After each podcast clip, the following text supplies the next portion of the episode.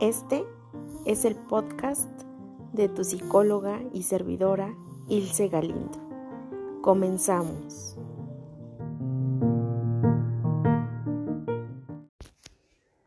Hola a todos y a todas. Bienvenidos a esta meditación que titulé Del fracaso. Gracias, escucha, por apoyarme en este proyecto y por hacerlo crecer de la forma en que está creciendo. Muchísimas gracias por compartir también los audios, por mandarme tus comentarios y por supuesto también por iniciar sus procesos terapéuticos. Gracias, gracias, gracias. Te mando un fuerte abrazo donde quiera que estés. Y vamos a empezar el día de hoy haciendo más consciente nuestra respiración. Así que te pido que inhales Retengas el aire y exhales profundo. Una vez más, inhalamos. Retenemos el aire y exhalamos. Una vez más, inhalamos. Retenemos el aire y exhalamos. Otra vez, inhalamos. Retenemos el aire y exhalamos. Gracias, escucha, por mantener una atención plena, ya sea con los ojos abiertos o con los ojos cerrados. Vamos a entrar en esta reflexión sobre el fracaso. Pero primero que todo, escucha, quiero preguntarte, para ti, ¿qué es el fracaso? Date unos momentos para preguntártelo.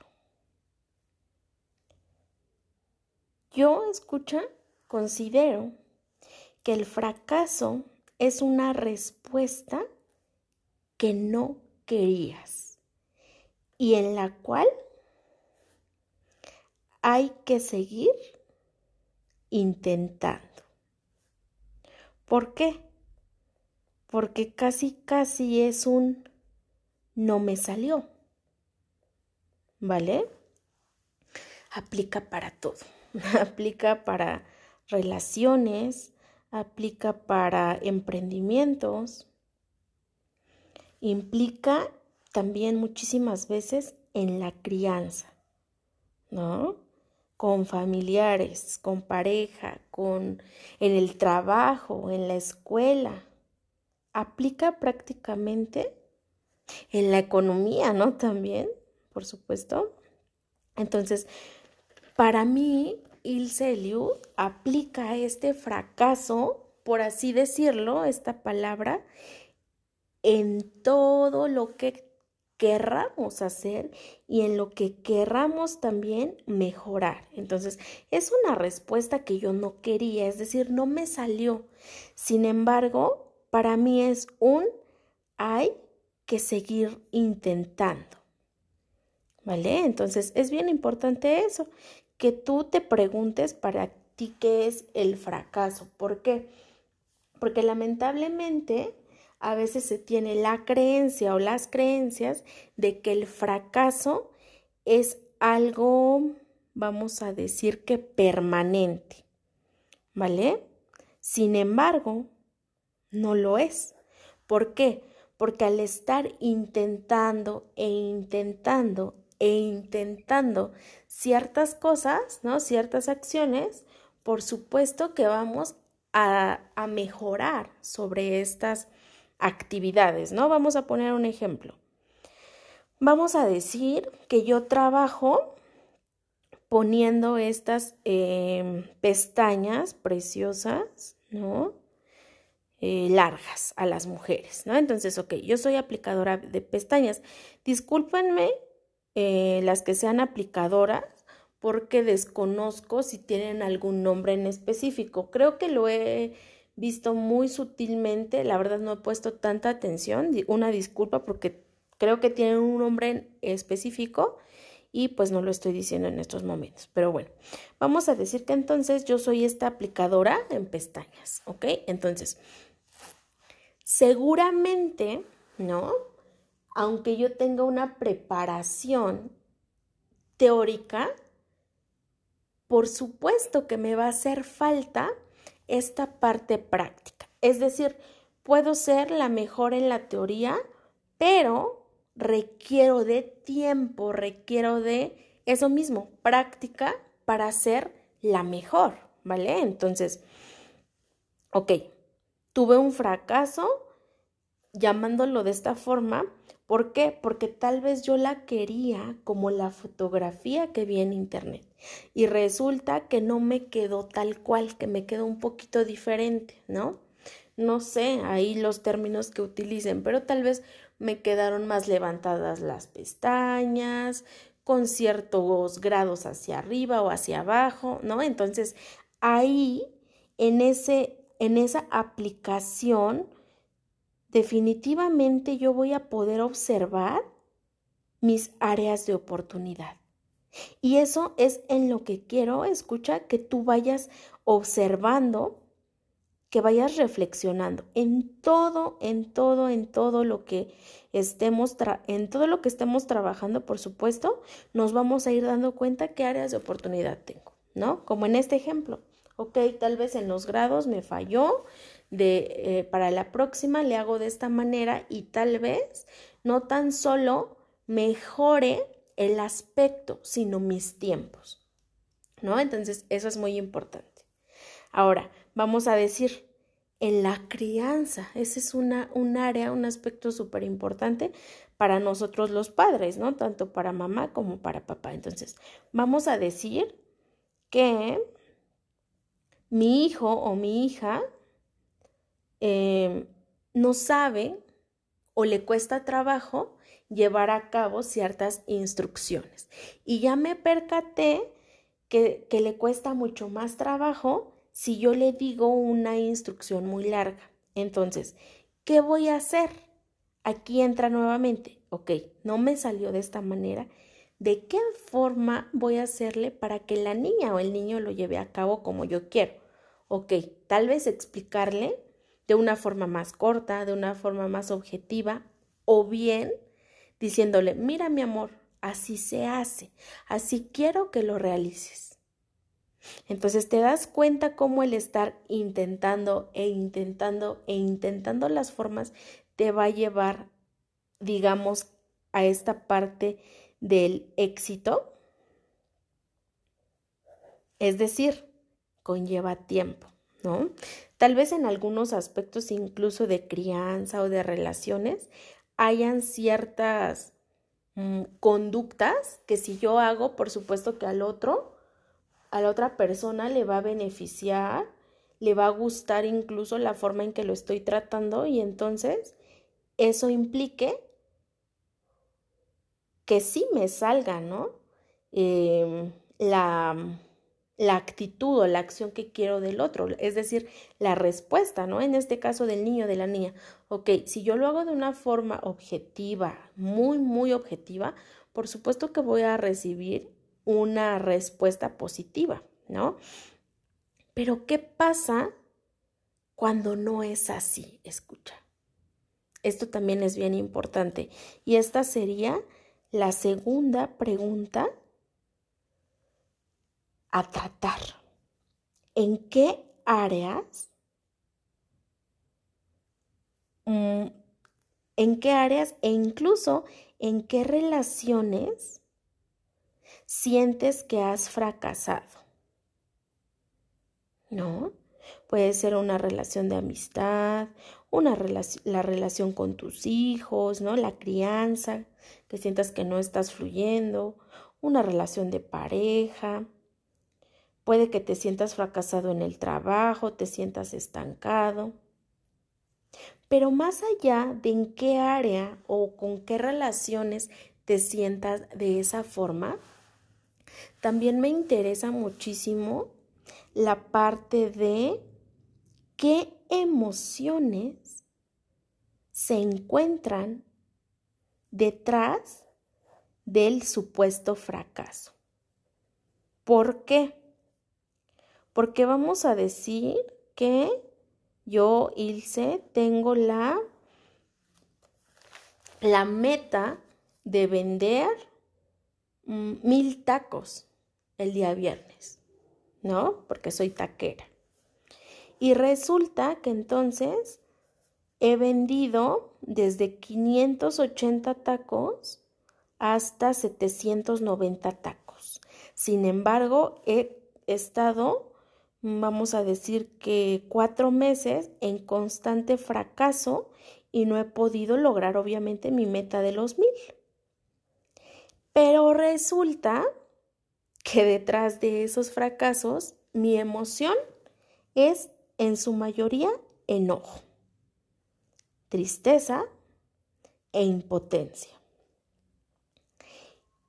Y evidentemente, a causa de esas emociones, resulta que cuando yo voy viendo, digamos, mm, que yo cierro a las 2 de la mañana, entonces si a las 11 de la noche apenas eh, mi venta es de 500 tacos, resulta que yo mismo, que yo misma, empiezo a tener un servicio negativo hacia los, hacia los clientes, ¿no? Entonces empiezo a ser grosera, les empiezo a aventar los tacos, les digo que ya no tengo de ciertas carnes por no querer vender o los hago al, al momento muy rápido.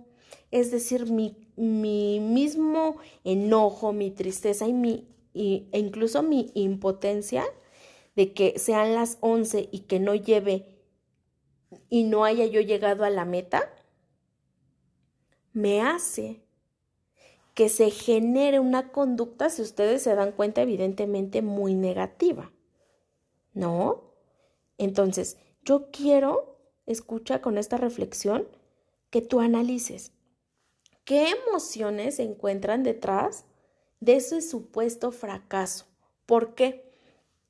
Porque a veces en este tipo de ejemplos que damos pareciera muy evidente que es por la pésima actitud que yo estoy teniendo en ciertas horas del día y por esa razón no vienen más clientes, ¿no? Es decir, es muy obvio. Pero ¿qué pasa? En estos fracasos que tengo, también me estoy yo autosaboteando. ¿Vale? Tal vez no soy taquera, tal vez soy maestra, ¿no? Y tal vez quiero un bono de puntualidad. Pero resulta que yo misma me autosaboteo porque me autoexijo tal vez cinco días y los otros cinco ya no. Y resulta que entonces con un día que falte ya no tengo ese bono. Entonces, si yo solo estoy siendo autoexigente conmigo cinco días, por supuesto que si no tengo ciertos hábitos marcados, pues por supuesto no voy a llegar a mi meta, ¿no? Y pareciera que, que es evidente. Pero cuando son nuestras situaciones, ¿no? Nuestros propios, digamos, entre comillas, estos fracasos, pareciera que no nos damos cuenta por qué o de dónde vienen, ¿no? Tal vez no tan solo sea ese autosabotearme, sino que sea un miedo a tener más dinero. Y pareciera a veces ilógico o incluso hasta cómico. ¿Cómo vas a tener miedo de tener más dinero? Pues ¿qué crees que sí? ¿Por qué? Ah, porque también hay otro tipo de creencias que dicen, es que si tienes dinero, si tienes dinero, si tienes más dinero, que es muy general, ¿no? Porque no estoy diciendo ni cuánto, pero te van a robar. Te vas a volver alguien a quien le puedan hacer daño. Entonces te das cuenta cómo si va relacionado el que me estoy autosaboteando unido a los miedos. Así que es escucha donde me gustaría mucho que tú fueras profundizando. A ver qué es, qué emociones son. Me estoy autosaboteando, son miedos, son creencias o incluso son miedos, creencias ideas de otras personas.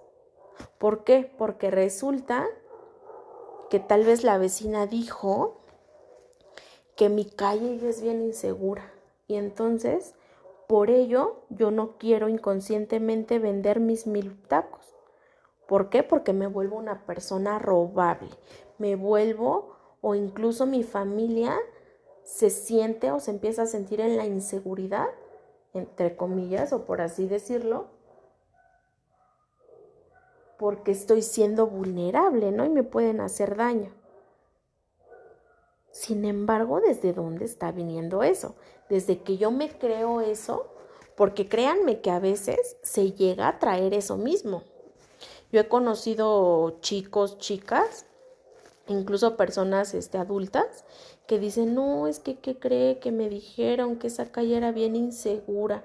Y yo mm, siempre pasaba, pero hasta que me dijeron que esa calle era insegura, un día pasé en la tarde y aunque era, estaba todavía la, la luz del día, me asaltaron. Me robaron mi bolsa, me robaron mi celular, me golpearon. Y claro que tiene que ver la idea preconcebida que yo tenía. ¿No? Esa connotación negativa que tenía sobre esa calle. Es decir, de una u otra forma también yo creé ese evento, porque con mi miedo, por supuesto que entré en sintonía con esas personas que tal vez se asaltan, ¿no? ¿Y qué explicación das que antes aunque asaltaban, a mí nunca me asaltaban. Ah, pues es que resulta que antes no ibas con miedo. ¿No? Es decir, el miedo, por supuesto, las emociones hacen esa diferencia. Así que quiero que analices todo eso, escucha. ¿Desde dónde me estoy sintiendo fracasado, fracasada? ¿Qué emociones encubiertas hay? ¿Me estoy autosaboteando o no? ¿Hay miedos? hay ideas, hay creencias de otros, pero sobre todo también te pido que analices cómo puedes ir de ese fracaso, nuevamente lo digo entre comillas, cómo puedes ir de ese fracaso al éxito. ¿Por qué? Porque volviendo al ejemplo del taquero, tal vez a las 4 de la mañana ya lleve 800 tacos. Ok, ¿por qué no hace paquetes de tacos que le hagan vender más? Es decir, aquí entra las estrategias que el taquero está utilizando para tener más clientes. ¿Ok? Tal vez voy a dar en la compra de 50 tacos, voy a dar un, una sorpresa, un regalo sorpresa. ¿no? Y de regalo sorpresa les pongo dos refrescos. O de regalo sorpresa les pongo tres taquitos. ¿Me explicó? Entonces, tú a partir de ello vas viendo en qué puedes mejorar. ¿Cómo lo puedes mejorar?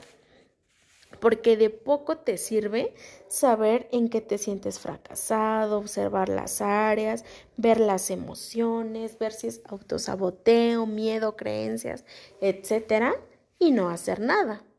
¿No? Es como como mirar que tengo una piedra en el zapato y que ya vi que está bien grande y me está molestando. Sin embargo, no hago nada por sentarme en algún lugar para poder desabrochar las agujetas, sacarme, pues sí, el zapato o el tenis, sacar también la, la piedra o las piedras y decir, esto ya no me sirve. ¿Me explico? Es decir, sí es diferente. ¿Por qué? Porque en el último ejemplo yo llevo a la acción algo diferente, que por supuesto me va a llevar a crear algo distinto. es decir, no esperemos tener respuestas o resultados distintos si estamos haciendo lo mismo siempre. ¿No creen? Sería algo absurdo, es algo ilógico. Ok, tal vez yo quiero bajar de peso, pero no dejo las cosas grasosas, no dejo el azúcar, no dejo el refresco. Entonces, ¿cómo pienso llegar a ese objetivo? ¿Me explico? Así que te voy a pedir escuchar que analices todo esto y que por supuesto lleves a cabo esa estrategia, ese plan de acción que te va, por supuesto, a ayudar a mejorar que ese supuesto fracaso se convierta en un verdadero éxito. Te pido que si estás con los ojos cerrados, a la cuenta de tres los puedas abrir. Una, dos, tres. Y te agradezco, escucha, por tu tiempo nuevamente por tus comentarios, tus recomendaciones. Me encuentras en mi página oficial de Facebook, psicóloga Ilse Galindo, y también a mi número WhatsApp para agendar citas 55 45 50 44 79. 55 45 50 44 79. Recuerda, escucha que estoy al servicio de las personas que quieran mirar a su interior y te puedo acompañar en este proceso. Te mando un fuerte abrazo y nos escuchamos la próxima.